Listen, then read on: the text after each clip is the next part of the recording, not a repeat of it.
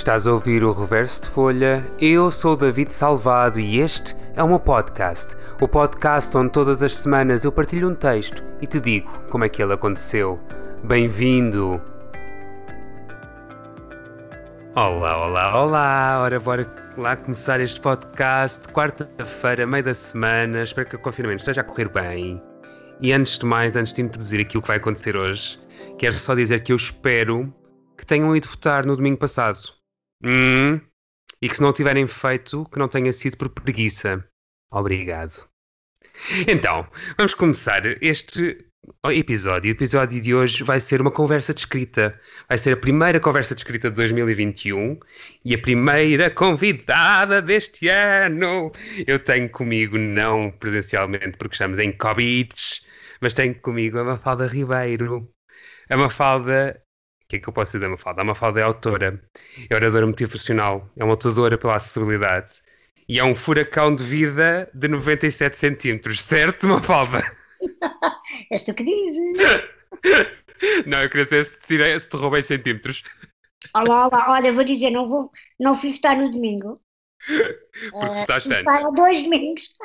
Pumba, eu também. Não, eu sou uma só adiantada, então uh, fui votar em mobilidade, eu super móvel, uh, fui votar em mobilidade para ter a certeza que de facto assim o meu, o meu direito de voto com sol, porque o domingo passado não teve assim muito sol.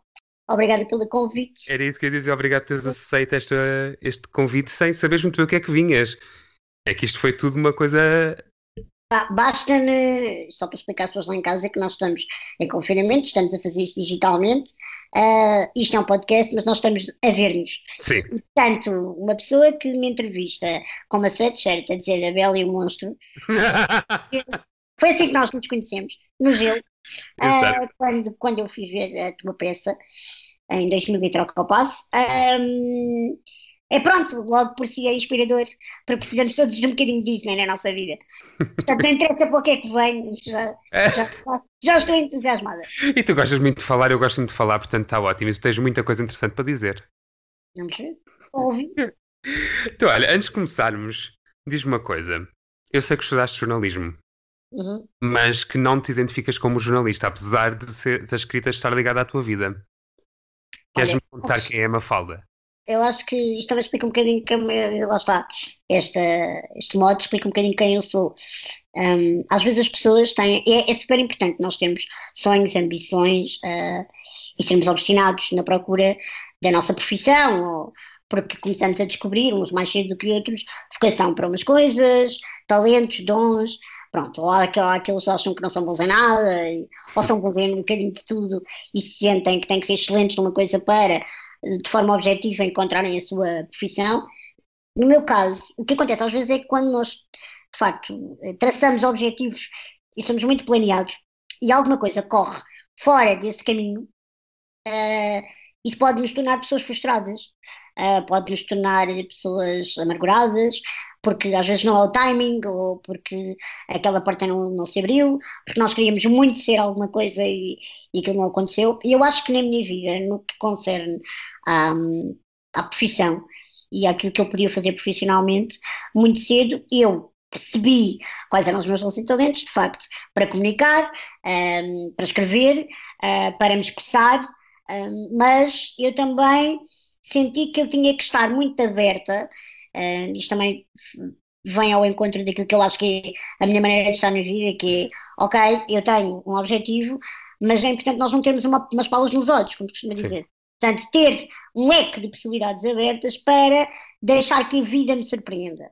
E foi o que aconteceu. eu sinto que às vezes para mim me fazia -me imensa confusão aquelas pessoas que iam para um curso e depois tipo chegavam uh, e depois abandonavam o curso porque afinal não era aquilo que queriam e escolhiam outro curso Nada contra, um, mas eu sentia que uh, eu tinha que ir com as coisas até ao fim, ou pelo menos perceber uh, porque é que eu estava ali.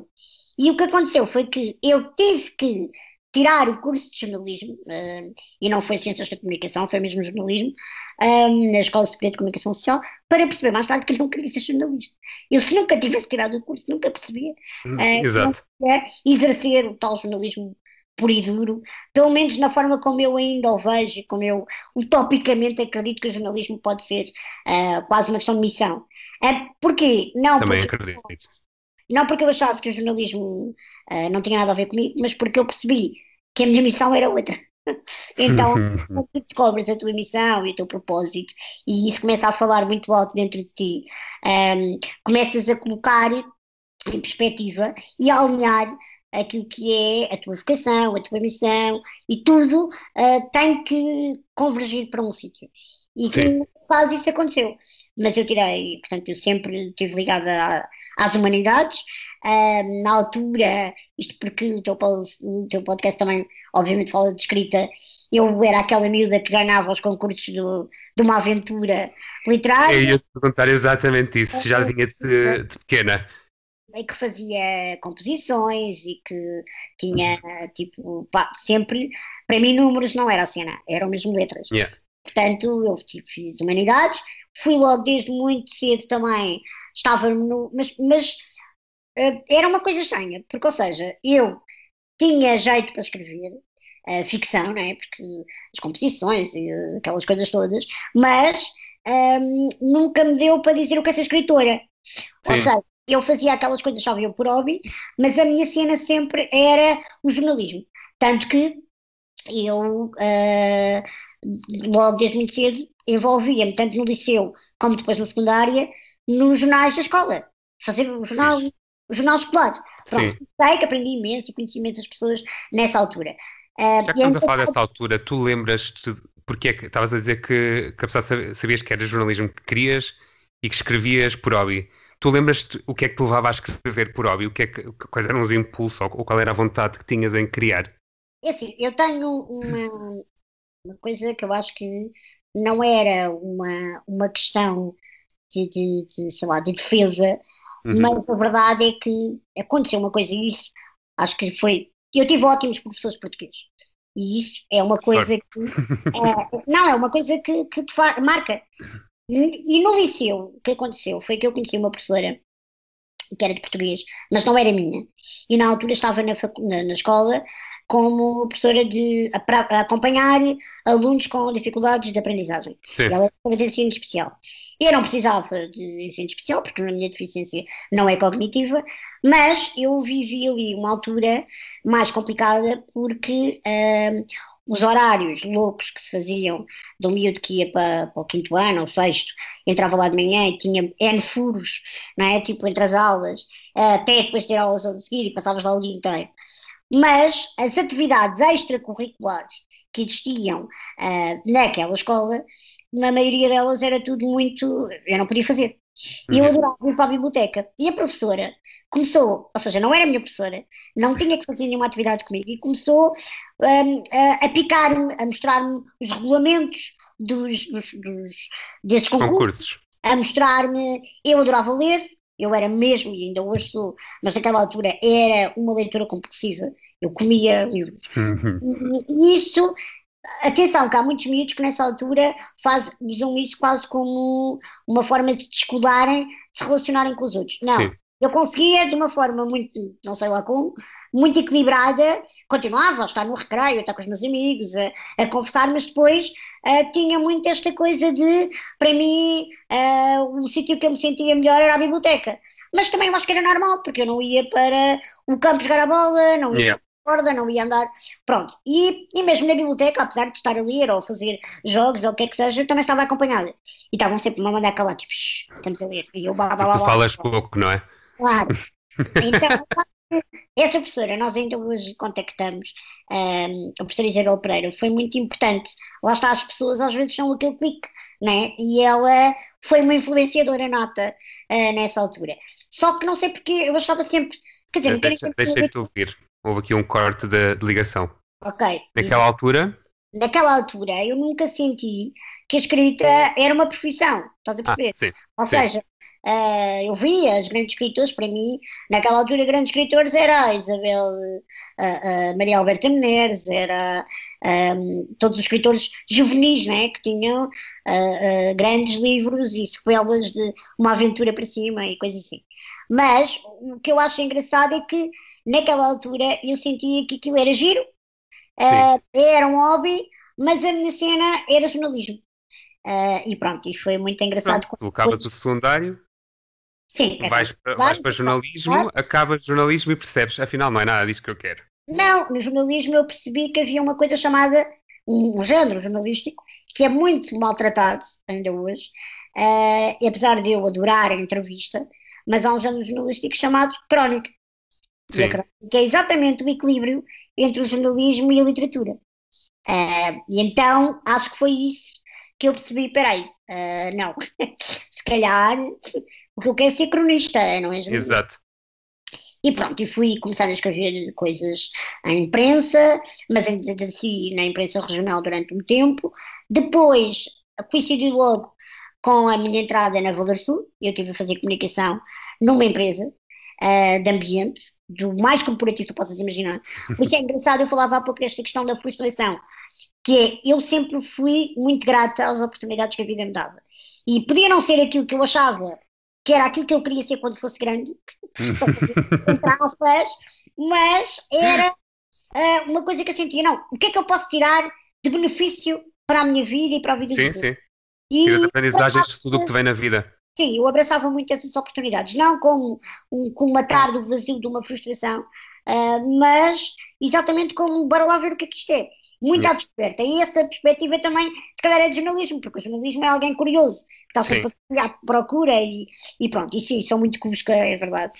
Um, hoje em dia, o meu melhor amigo é o polígrafo, porque tudo o que é as fake news passa a vir a, a confirmar se aquilo que eu vi é mesmo verdade. É, um bocado, um bocado obsessivo, assim. Mas um, o que acontece é que, nessa altura, eu, depois, ao estar a fazer comunicação, foi quando saiu o meu livro, uh, e quando eu percebi que havia muito mais para a Mafalda dar enquanto propósito, e isso eu não podia ser imparcial. Eu tinha que ser combinativa, não é? Um, a, eh, a, defesa pela igualdade de oportunidades, o facto de eu ser uma pessoa portadora uh, de deficiência, quer dizer, toda a questão, todas as causas que eu abraço, implicariam sempre a voz da Mafalda. E um jornalista não pode ter voz. Claro. É pura e simplesmente um canal. E, portanto, para mim foi muito claro. Uh, em 2011 eu despedi-me e quando toda a gente estava a ser super, a, a, fazer o caminho, todos os meus colegas jornalistas que fizeram, ficaram não sei quantos anos em regime precário e que perto dos 30 estavam a estabilizar, eu fiz exatamente ao contrário. Eu aos 22 estava efetiva na empresa, fiz 8 anos corporativos e depois quando estava toda a gente estável eu mandei um pontapé naquilo tudo e disse o que eu quero é ser freelancer. Uh, e é onde eu estou até hoje e não me arrependo. E não te arrependes nada. Então tu saíste e já com, com livros teus feitos? Eu tenho um livro publicado, mas sempre escrevi na imprensa e no digital e, e depois muito cedo foi, aliás, quando saí já fazia o que eu não sabia uh, que era no fundo o public speaker de hoje, uh, porque como eu tinha... Era aí que eu queria chegar. Uh, como, eu não, como eu tinha um livro, né? o meu livro chama-se Mafaldices Crónicas sobre Rodas, e é um livro que. Com quatro edições, segundo o que fui buscar. Quatro edições. Uh, e falava exatamente de, destas questões todas, da acessibilidade, das crónicas do dia a dia, das minhas histórias, uh, do preconceito, de, destas questões todas. Não só das minhas, mas das histórias das pessoas com quem eu me cruzava. E o que acontece é que naquela altura foi muito interessante perceber que um, eu, eu, primeiro, era aquela coisa que ainda hoje os escritores fazem, né? apesar de não ser ficção, que era ir às escolas falar do livro. Yeah. Ou, ou, ou falar, fazer imprensa, não sei o quê. A primeira entrevista que eu dei em televisão, eu tinha 18 anos, é ainda nem sequer estava na faculdade, estava a entrar. Uh, mas muito nesta onda do uh, contares o teu testemunho, a tua história de vida, o teu storytelling. E nessa altura eu também percebi que quando tu tens um microfone à frente, tu tens um poder na tua mão. Uh, e eu aqui passo a publicidade de muitas pessoas uh, com, com alguma questão de deficiência, acham sempre naquela coisa do ah, vamos à televisão, uh, contar a nossa história numa perspectiva de storytelling ou de motivação, mas depois chegamos lá e transformam-nos em coitadinhos. E eu percebi que isso nunca podia acontecer porque eu não ia deixar. Exatamente manipulado que fosse, a verdade é que a partir do momento em que o meu microfone está ligado, se eu não sou assim, eu não posso permitir que os outros contem a minha história dessa maneira. E a única maneira que eu tenho de me salvaguardarem que os outros não contem a minha história assim é eu contá-la na primeira pessoa. Então, Agarras acho... o microfone tu e contas. Exatamente. Um, pronto, depois, nessa altura, uh, de facto, eu já uh, falava em público, mas eu continuava a achar, lá está, também era um hobby, porque eu ia falar do livro. Uh, depois os meus colegas, uh, imagina, amigos meus mais velhos que tinham filhos ou sobrinhos, pediam, ah, Mafalda pode ir falar à, à minha escola. E isso ia acontecendo, e depois percebi que já tinha passado muito para lá do livro, um, e depois, de facto, veio, porque a partir do momento em que nós estamos em plena troika, em Portugal, ainda somos do, somos do tempo disso, né? Agora, estamos, agora seguir vamos viver outra. Mas nessa altura, o que aconteceu foi que as empresas começaram a abrir-se muito mais a esta questão americana do Yes I Can. Né? E, e muito nesta perspectiva de trazer exemplos de pessoas reais. E eu, uh, independentemente de ser alguém que não é propriamente apologista da chamada banha da cobra, dos coaches para gurus espirituais e tudo o que tu possas imaginar, uh, pá, não consigo, não passa aqui da garganta para baixo, mas a verdade é que eu percebi que a única maneira que eu tinha de criticar ou de perceber que não queria fazer aquilo era fazer diferente. Yeah. E portanto é isso que eu tenho tentado fazer nos últimos anos uh, e tem corrido muito bem e agora estamos em modo digital. Portanto, o meu uma, uma falda Ribeiro Sorrir sobre Rodas, que é o nome do meu projeto itinerante, é Sorrir sobre Rodas através do Zoom, né? Mesma coisa. Então, já percebi, acho que quem está desse lado já percebeu também mais ou menos o que é Mafalda e quem é Mafalda e o que é que a defende, o que é que a defende, não, o que é que ela defende. Vamos começar então a desvendar o que é que é o texto que nos vais trazer. Diz-me, sem revelar logo tudo, vamos por partes. Tu lembras-te onde é que ele surgiu? Ou seja, qual foi o impulso inicial que te fez querer escrever este livro, este livro, este texto? Uh, Deixa-me só dizer que este texto é escrito em 2016 e quando tu me pediste um texto para partilhar e para ler e para falar sobre ele, deu-me. Uh, já, já não o lia há muito tempo e deu-me muita vontade. Uh, e fez-me lembrar uma série de coisas, foi muito bom. Uh, este texto existe online, publicado, porque é uma crónica no tempo em que eu fazia opinião para a revista Visão, uhum. para o portal digital, portanto para online. Um, e aconteceu, portanto, só para, para contextualizar, dentro da visão eu escrevia sobre inclusão, um bocadinho, podia, inclusão cabe tudo, não é? Não uhum. é só deficiência, mas um, este texto é particularmente querido porque acontece do, é, é quase cinematográfico, ou seja, lê-lo, para mim, quando eu todas as pessoas que me conhecem e vocês agora estão só a ouvir-me, a minha voz nem animado, né? por mais que eu posso, não posso tão áudio, uh, não vais conseguir me dar grande coisa. E, e, portanto é muito característica, né? E então, quem me conhece, ou quem conhece a minha voz e consegue associar à imagem, uh, ao ler este texto, não é preciso ser lido para mim, dizem que conseguem ouvir a minha voz neste texto. Uh, porque imaginam eu a viver aquilo. E é engraçado porque eu tive já algumas já muitos amigos meus a picarem, amigos da tua área, uh, do guionismo, da dramaturgia, uh, atores, uh, quererem muito, ah, Mafalda, queria... quando é que escreves um guião, quando é que escreves uma peça de teatro, quando é que escreves não sei o quê, e eu não, obviamente, cancelando uh, a priori que isso possa acontecer, sinto sempre que a minha escrita acaba por ser uh, muito mais, é muito, não é nada de ficção. Eu não tenho grande imaginação, sabes? acho que sou, sou, sou, demasiado realista nesse lado. Eu também tenho um, um, problema muito grande em escrever sobre a fantasia. Para mim é sempre muito baseado no facto Exato. real. Mas dentro disto, eh, quando tu constróis um personagem, né? quando tu o descreves, não é como os maias, uh, também escreveria na boa os maias, da maneira que eu gosto de falar, descrever tudo. Nunca experimentei, talvez, quando eu não.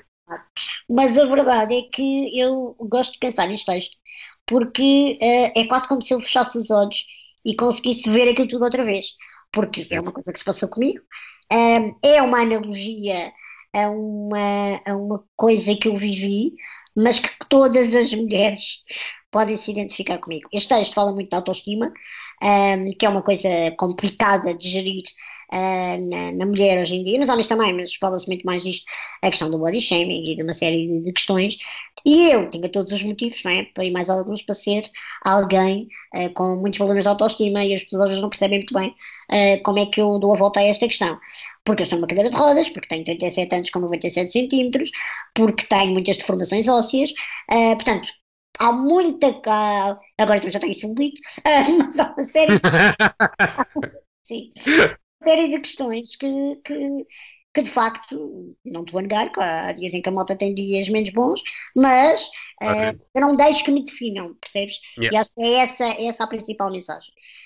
Um, este texto uh, tem graça, e eu sei que tu só queres que eu leia no fim, nós podemos voltar depois a ele só um bocadinho para, para finalizar, porque uh, este texto aconteceu, portanto, isto que, vai, que, vai, que eu vou descrever um, aconteceu para me ensinar. Ou seja, eu vou só dizer o título do texto. O, texto, o título deste, deste texto chama-se Vestida para Aprender. Uh, e vem uh, na sequência. Há uma coisa engraçada desta questão de fazer textos, sejam crónicas, sejam poemas, seja uma reflexão. Uh, eu não consigo fluir sem ter um título. Que giro. Tu és ao contrário de mim. O título para mim é a última coisa que vem. Pronto. Uh, eu não consigo. Já aconteceu. Muito. Contas pelos dedos das mãos as vezes que isso aconteceu. Ou então, teres um título, escreves tudo e depois de escreveres, perceberes, afinal vão dar o título, não é este. Ok, mas tens de ter um título provisório. Exatamente, sim. Posso dizer-te que, e aqui epá, se a publicidade uh, de, um, de um amigo, eu acho que é nosso, se, se calhar estou a cometer uma confidência, mas o, o, o nosso amigo Chavecas, é nosso, não é? o Xavier, uh, ele uh, convidou-me há uns tempos para fazer uma crónica para a revista Cristina sobre esta questão de, também da autoestima e não sei o quê. E eu andei ali a enganhar, enganhar, e tinha já um deadline, e só, aquilo só fluiu quando eu tive o título. E quando eu tive o título, uh, foi de rajada. E isto uh, é aquilo que mais prazer me dá na escrita, que é, uh, é claro que escrever um livro é diferente, mas esta coisa de, eu sempre fui, posso dar-te um, uma, um exemplo também, eu tenho um, um grande escritor da, da, nossa praça, que é meu amigo pessoal, está sempre a chatear-me a cabeça, a dizer, para de escrever textos curtos, que é o Zé Luís Peixoto. O Zé okay. Luís escreve poesia, escreve crónicas, mas não é, é romancista, escreve imensos livros. E então, quando é que tu uh, quando é que tu começas a investir nesta coisa do. É um bocado parvo, não é? Parece que, que eu não tenho. Um, ehm, não tenho, não é não tenho vocabulário ou raciocínio, mas não, eu sinto-me mesmo a nadar de uma maneira muito, muito mais uh, fluida. Se calhar aí é a tal diferença entre a escrita tem que ser uh, eh, 10% de inspiração e 90 de transpiração. E eu só inspiro, não, não, não, não, não transpiro. Eu Ou... revejo-me completamente nas palavras que estás a dizer, porque eu também, sim, tudo o que é para além do curto, não sei, há qualquer coisa no curto, na intensidade do curto e na maneira como ela flui, que é diferente quando estás a escrever um romance, por exemplo. Mas eu acho que o que se passa aqui tem a ver com o processo. Primeiro, porque eu também, hoje em dia, não olho para a escrita como a minha atividade a tempo inteiro, profissional e aquilo que me pagaria com. com Sim. Isso é uma coisa. Um, e, portanto, não olho para ela como trabalho. É aquela coisa dos escritores acordam e olham para, para, a folha em branco e ficam ali, uh, mesmo que não saia nada, e, e, e têm um horário. E eu, eu sinto que um dia isso vai acontecer na minha vida. Mas neste momento eu ainda escrevo por prazer. Sim. Por, mesmo, às vezes, não, tenho encomendas, né? crónicas, textos, não sei o quê, que são pagos, mas um, ainda me dou a luz de poder fazer isso. E então, um exemplo, né? eu habituei os, as pessoas que gostam de ver as minhas redes sociais, o meu Instagram, que é quase um blog, porque a legenda da fotografia acaba por ser, de facto, um texto. Essa é outra brincadeira. Portanto, a história do curto, escrever curto mais ou menos, porque é curto para texto, mas, por exemplo, eu, eu sou aquela que odeio o Twitter, porque aqueles caracteres para mim são muito poucos. É pouquíssimo, é. eu concordo. Mas um, o que eu sinto é que é, eu quero ainda usufruir dos 10% da inspiração. Sim. Eu sinto muito isso, que a, minha, a escrita em mim é quase um vomitar. Não é uma coisa muito orgânica. coisa. e sai muito fluidamente. Quando eu estou ali perra, é porque aquilo não é nada assim. Uh, e de facto, este texto saiu como um vómito autêntico. Mas é engraçado, porque há, há, sempre, eu sinto isso também, há sempre um ponto em que é o ponto que faz o clique. Em que de repente alguma coisa desbloqueia aí e o, vá, como tu, usando as suas palavras, e o vómito vem todo uma vez. Uh, o, o, teu é, é, o, é o título. E o teu título vem de onde, por norma? Tens noção? Nome, do nome de um filme. É. Há um filme que se chama Vestida para Matar, certo? Certo. Pronto. Então, uh, eu fiz um trocadilho. Uh, isto vocês vão perceber quando eu ler o texto, uh, porque de facto uh, isto aconteceu comigo e podia ter acabado muito mal. Uh, São mortinhos para que vocês ouçam. Nós estamos mesmo a chegar ao texto, eu prometo. mas o que aconteceu foi que eu não matei ninguém, mas eu aprendi muito acerca de mim, das minhas limitações, do, das minhas imperfeições uh, e também de lidares com o inusitado uh, que tem a ver com esta coisa do vestir vestido. Sim. Depois consegui despir sozinha. Vocês já vão perceber tudo porque a Mafalda está a terminar para começar isto. Uh, não, eu estou só a querer dizer é que isto que me aconteceu mostrou-me uh, que isto pode acontecer a qualquer mulher. E eu podia ter tudo para uh, deixar-me levar pelas emoções, pela irritabilidade, pela série de questões do momento uh, e da hora tardia que era. Um, e, e, basicamente nós, é que nós estamos a rir porque já conhecemos o texto. Uh, isto é pior que suspense. E, mas dizer que uh, eu, eu nisto sou. Os meus 97 centímetros, eu falava isto há poucos dias com uma amiga minha a propósito de uma coisa que não tem nada a ver, mas eu sou muito rápida em raciocínio. E tenho uma coisa, graças a Deus, que eu sei que é mesmo divina, que é a minha lucidez. Ou seja, é, eu consigo ser psicóloga de mim própria. Ou seja, as emoções vêm e eu consigo assinalá-las logo, perceber porque é que elas vêm, como é que as processo e chegar a. Tipo, eu não estou ali a marinar na. na Sim. é que eu acho que nunca vivi. Um, tive, se calhar, tive muitas vezes perto de entrar em alguns processos que, epá, que como um mortal chama de depressão e portanto uhum. tem ajuda, mas eu, eu a mesmo, assim como eu sou concentrada, sabes, na minha embalagem, há a sério, é uma coisa, é tipo, é como se tu fizesse um cocktail emocional. Eu Sim. sou altamente sens sensitiva, intuitiva, uh, emocional, tudo o que tu possas imaginar. Mas depois aquilo dá ali, estás a ver, chocalhas, é do caraças, uh, nos, nos, ali um dia ou dois, mas depois eu tomo a decisão, bora lá, atravessar. Yeah. E, e quando atravessas, percebes muitas coisas sobre ti, e este texto, que depois no final, ou seja, podia ser o início de um processo depressivo e acaba comigo às gargalhadas.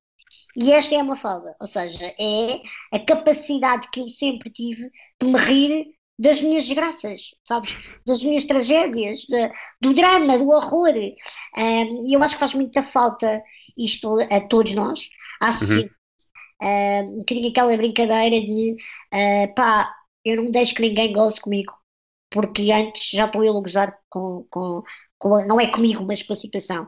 Ou podes rir-te comigo, podes rir-te para mim, mas não te deixes rir-te de mim. Sabes? Yeah. Sim, sim são coisas muito diferentes. E pronto, eu acho que este texto vai uh, cair que nem uma luva ou sentar que nem uma luva. Eu acho que, está, que já fizeste toda a preparativa e o suspense para, para começares. Então pronto, vamos a isso? Quando quiseres, acho que vocês já estão prontíssimos para ouvir a Mafalda. Eu acho, acho não tenho a certeza que são divertido tanto quanto eu quando o li a primeira vez. Okay. Aproveitem. Vestida para aprender. Estamos em 2016. Não dói há mais de um mês. Não reforcei a medicação, pelo contrário, larguei a bagagem. Nem o, chama, nem o chamado desmame fiz. Aconteceu. Esqueci-me, como quem esquece de tomar a pílula. E a seguir experimentei não tomar e não doeu. Não voltei aos anti-inflamatórios e continua a não doer. Não tenho dores nos ossos porque não parti nada. E o tempo até tem estado instável. mas tenho deixado as mazelas das fraturas antigas sossegadas. Não tenho dores nas articulações porque. não sei. Mas de uma coisa eu sei: nunca estive tanto tempo sem dores nenhumas. Escrevo outra vez como que convencer-me disto. Não dói há mais de um mês. Psh, não digas isso alto outra vez, quem lhe dá azar, diria alguém. Sim, porque viver um mês assim é uma sorte. É melhor não contar, nem os dias, nem o que está a acontecer, porque isso pode, pode dar uma falsa sensação de realidade. Criar expectativas em mim e se, e se amanhã eu acordar com dores? Continuarei a sentir-me abençoada por ter vivido este tempo e pelo que há de vir, seja aquilo que for. É isto que espalha a maneira como sempre lidei com as dores e como lido agora com a sua ausência. Faz parte de mim, não me define. O que quer que me defina é a minha atitude perante as dores. E vale para todos os tipos de dor. O que quer que me defina é a minha atitude quando sou confrontada com a minha falta de autonomia, que em nada tem que ver com o sentir mais ou menos livre. O que quer que me defina é a minha atitude no momento em que preciso de aprender a esperar pelo momento certo que eu não controlo. E a propósito disto, lembrar-me do título de um filme, Vestida para Matar. Associado à metáfora, que isso ainda hoje representa. Já eu, no outro dia, tive mesmo de dormir vestida para aprender. Totalmente despida de vergonha do que aconteceu, conto-vos o que foi um valente azar na possível avaliação de quem vê isto da vida como uma sucessão de acontecimentos aleatórios. Era véspera de um dia importante para mim. Uns dias antes, tinha comprado um vestido novo para estrear nessa ocasião. Era o meu número, portanto pendurei mas não experimentei. Estava a preparar-me para ir dormir quando olhei para ele e pensei: afinal, não tenho tudo preparado para amanhã. O vestido não me serve. Mais vale saber já hoje do que ter uma surpresa amanhã de manhã e começar o dia aborrecida. Ao menos tenho tudo controlado. Achava eu. E é o que achamos todos. Afinal, nós é que controlamos isto. Despi o pijama, à exceção de uma camisola interior justo ao corpo. Vesti o vestido novo por cima e fui ver-me ao espelho. Incrível! Assentava-me como uma uva. Até parecia que tinha sido feito para mim. Sorri como que elogiar-me, ainda ao espelho, e à minha decisão de ter comprado aquele vestido. Pronto, já podia deitar-me, pois dali a poucas horas estaria a pé outra vez, salvo para um dia cheio de emoções. Fiz a minha manobra habitual, com os meus braços curtos e deformados, para despir o vestido. E. Ups! Então, o vestido não queria sair. Sem fechos, botões, aberturas, nada que me pudesse facilitar. Parecia que estava enfiado dentro de uma camisa de forças. O maldito vestido entrou facilmente, só que para sair só tinha duas hipóteses estragá-lo com a ajuda de um objeto cortante ou recorrer à ajuda de outra pessoa para, literalmente, missar os braços e puxar o vestido. Onde estava essa pessoa? Tcharam! Eram três e tal da manhã, eu vi sozinha e quem mandou a mim ter de vestir o vestido àquela hora? No impulso, fui à cozinha, peguei na primeira faca que encontrei e voltei para a frente do espelho. O cenário é hilariante e felizmente não durou mais do que alguns minutos, quase maior do que eu com uma faca em risco, prestes a esfrangalhar um vestido que entrou, mas que não saía. E se me esfrangalhasse a mim? Com o jeitinho que eu tenho para manusear o facas era o mais certo. Pousei a faca, baixei os braços e deixei de lutar contra aquilo que não podia controlar. Rendi-me sem soltar uma lágrima ou iniciar uma depressão. Soltei uma gargalhada.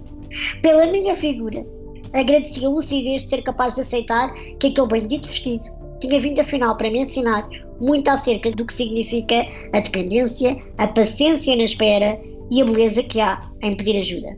Sorri outra vez para o meu reflexo e continuava a sentir-me bonita. Vesti o pijama por cima do vestido e fui para a cama. É que no dia seguinte alguém iria levantar-me os braços, como tem levantado sempre que me canso das lutas, e o vestido continuaria a ser apenas um vestido que já nem faria parte de mim. Eu sou aquela que despida de preconceitos, assumo, preciso dos outros e sou abençoada por isso. Antes eles que comprimidos.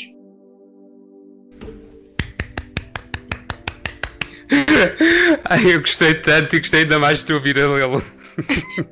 Posso dizer-vos que no dia a seguir, quando meu pai chegou cá a casa, eram as seis da manhã, e olhou para mim e disse: uh, Porquê que dormiste com o vestido? Eu isto. Ele tirou-me o vestido. E de facto o vestido não estava suado, não é? Porque eu uh, tinha dormido com. Eu tinha uma camisola uh, interior por baixo. Então eu tirei o vestido.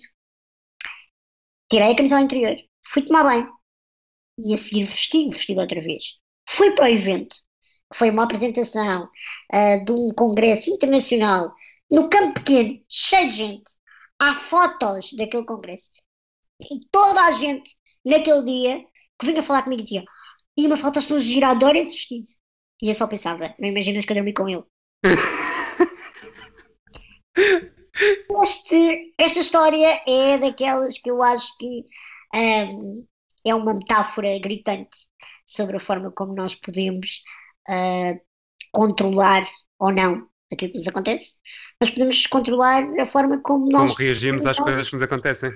Exatamente. E de facto, isto podia acontecer a qualquer pessoa. Quantas vezes é que tu não vês em N filmes a, a mulher a pedir ao marido para desabotoar o fecho do vestido ou o que quer que seja, porque não consegue fazê-lo sozinha. Uh, portanto, para mim, a maior lição deste, da forma como eu usei uma coisa que me aconteceu de uma maneira humorística também foi esta coisa de um, poder olhar para isto sempre com uma perspectiva de riso não é? Porque Sim. o riso é a nossa maior arma contra o preconceito e é aquela que pode, de facto, abanar um bocado não só as consciências, mas também as amarguras que nós vamos tendo interiores. Portanto, esta foi a, a maneira que eu encontrei para, para, aprender qualquer coisa. Foi dormir com o vestido, literalmente. Ai, Mafalda, isto, esta história foi maravilhosa e vocês não viram, porque isto é um podcast, portanto só ouvem, não viram as expressões da Mafalda ao ler isto. Desenho animado, né? Porque é, é, tem muita piada. Porque eu tenho a certeza absoluta que ela estava a viver outra vez o dia todo. Completamente. Ir buscar a faca e não sei o quê. E eu estava a ver a Mafalda. Olha, tu dizes, há uma atriz dentro de ti. Então, eu acho que é um ator e uma atriz dentro de qualquer pessoa. Porque todos, o ator e a atriz vive de, de emoções e todas as pessoas têm emoções. Portanto, é só uma questão de sabermos ligar a palavra à emoção, que já está dentro de cada um.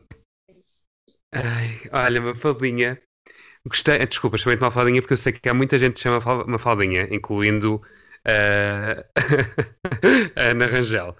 Pode chamar o que tu quiseres. Os nossos amigos, como é que é? Amigos, nossos amigos, nossos amigos são. E tendo em conta que partilhar com as pessoas para.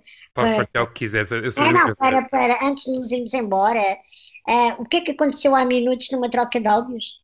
Onde tu, ah! claramente, que és uma pessoa sem preconceitos. Opa, então, a Mafalda disse-me que tinha que ir à casa de banho uh, e que tinha que comer por, por WhatsApp antes de começarmos o, o, podcast. E eu disse: tá, tudo bem, faz o que quiseres, não te apareces, uh, não precisas estar a fazer as coisas a correr ou sobre rodas, como te aprover. E depois, de repente, comecei, autocrítica a mim mesmo, pensei: David, não, eu, vou dizer, vou, eu, vou, dizer isto, não foi nada assim. Foi, muito mais, foi muito mais assustador. E ele, tipo, ele estava mesmo na boa e disse isto. Uh, pronto, olha, podes, não te preocupes, eu tenho tempo, não preciso fazer as coisas a correr, não, não estejas a correr. E automaticamente pensou, ah, o que é que eu fui dizer? E começou, desculpa, desculpa. Começou a rir-se. E eu pensei, isto é a prova que já estás no espírito, me falta receber. É mesmo isto. Mas é isso, porque Pronto, agora não vamos. Este, este tema era um tema que dava para outro podcast inteiro. Uh, mas é isso, tipo, as pessoas são pessoas independentemente de, de se têm mais uh, deficiências ou menos deficiências diagnosticadas. Tu disseste uma coisa há pouco e eu gostei muito, que toda a gente é deficiente. É isso. Uns mais e outros, e outros diagnosticados legalmente e outros não. Só uma coisa, se alguém quiser te seguir, buscar saber mais de ti, onde é que te encontra?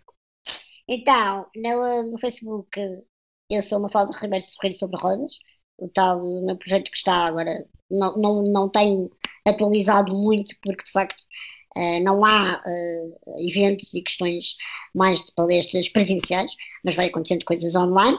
Mas as tais reflexões que eu falava, onde eu uh, de facto partilho muito daquilo que eu penso, das minhas convicções, dos meus sentimentos, é, é, na minha conta de Instagram, que é Mafi Mary, uh, mas para escreverem uma falta Ribeiro vão lá ter. E que depois automaticamente é duplicado para, para o Facebook também, com o meu nome. E há uma coisa que eu vou aproveitar que este podcast é acerca da escrita, que é um exercício que eu fiz, comecei a fazer com uma amiga na, na altura da quarentena, e que é uma conta de Instagram, mas que é muito giro. Primeiro para vocês seguirem e depois para vocês, se quiserem, aquela coisa do. Normalmente dizes, não faças isto em casa, mas aqui é, podes fazer isto em casa. Uh, mas que é pessoas que às vezes dizem, ah, eu gosto de escrever, mas às vezes não sei sobre o que escrever. Sim. Como é que começa, ou tipo aquela coisa do pronto, isto é um exercício que se faz muito a escrita criativa, eu já fiz algumas formações e, e e fiz uma certificação em storytelling uh, e, e isto ajudou-me e é muito engraçado. Então é o quê? A página do Instagram chama-se uh, Quarentices, um bocadinho naquela ótica do, da, da quarentice e ao mesmo tempo do meu Mafaldices, não é? Uh, pronto, isto escrito é quarente.ices, mas escreveres quarentices com dois S, uh, vais encontrar no Instagram só. E portanto, é uma página que eu tenho com uma amiga e, e todos os dias a ideia é fazer isto. Ela tem uma ardósia uh, quadrada, tipo, tem um 10, 15, e ela todos os dias fotografa, escreve uma palavra aleatória na ardósia e fotografa a ardósia onde quer que seja. Normalmente, o sítio que ela fotografa, na cabeça dela, ela cria uma associação com a palavra. Eu nunca sei qual é a palavra, só recebo a fotografia. E tenho que escrever um texto, onde no texto, portanto na legenda de, de, dessa fotografia, tem que aparecer escrito uma única vez aquela palavra. Que giro.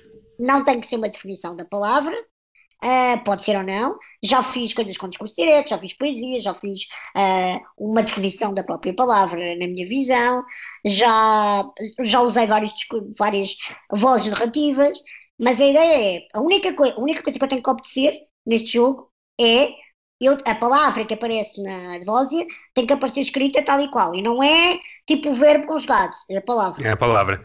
Tudo o resto. Já vou buscar isso. Pá, é muito giro. Primeiro dá-te aquela obrigatoriedade da disciplina. Portanto, vão lá, aumentem os followers, partilhem e se quiserem fazer com alguém, é giro para ver esta dependência, porque, porque às vezes Uh, não, eu já sei quando ela escolhe a palavra e o sítio, uh, porque também desconhecemos o que é que ela está a pensar, ou ela faz a achar que depois o meu texto vai, vai já em direção de alguma coisa. Uma coisa completamente diferente, o que é muito giro. Uh, portanto, para quem gosta destas coisas, dos exercícios da escrita criativa e de perceberem, ou também de, olha, de fazer uma coisa diferente na, no confinamento. por exemplo, há coisas muito giras, do tipo, todos os dias escrever ou escrever sobre um objeto que tens em casa. Fotografa. Yeah. Uh, que é aquela coisa, lá estou em casa, não tenho nada para fazer. Não, a casa Há sempre coisas para fazer.